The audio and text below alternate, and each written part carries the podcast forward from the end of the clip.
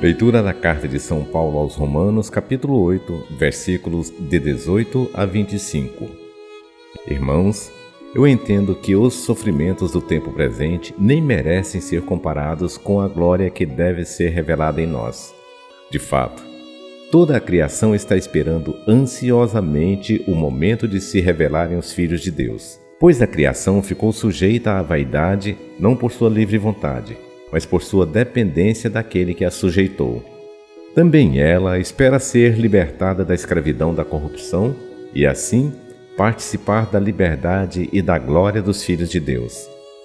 Com efeito, sabemos que toda a criação até o tempo presente está gemendo como que em dores de parto.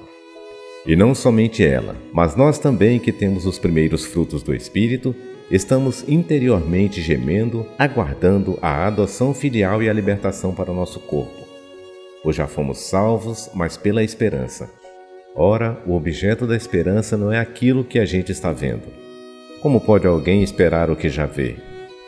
Mas se esperamos o que não vemos, é porque estamos aguardando mediante a perseverança. Palavra do Senhor.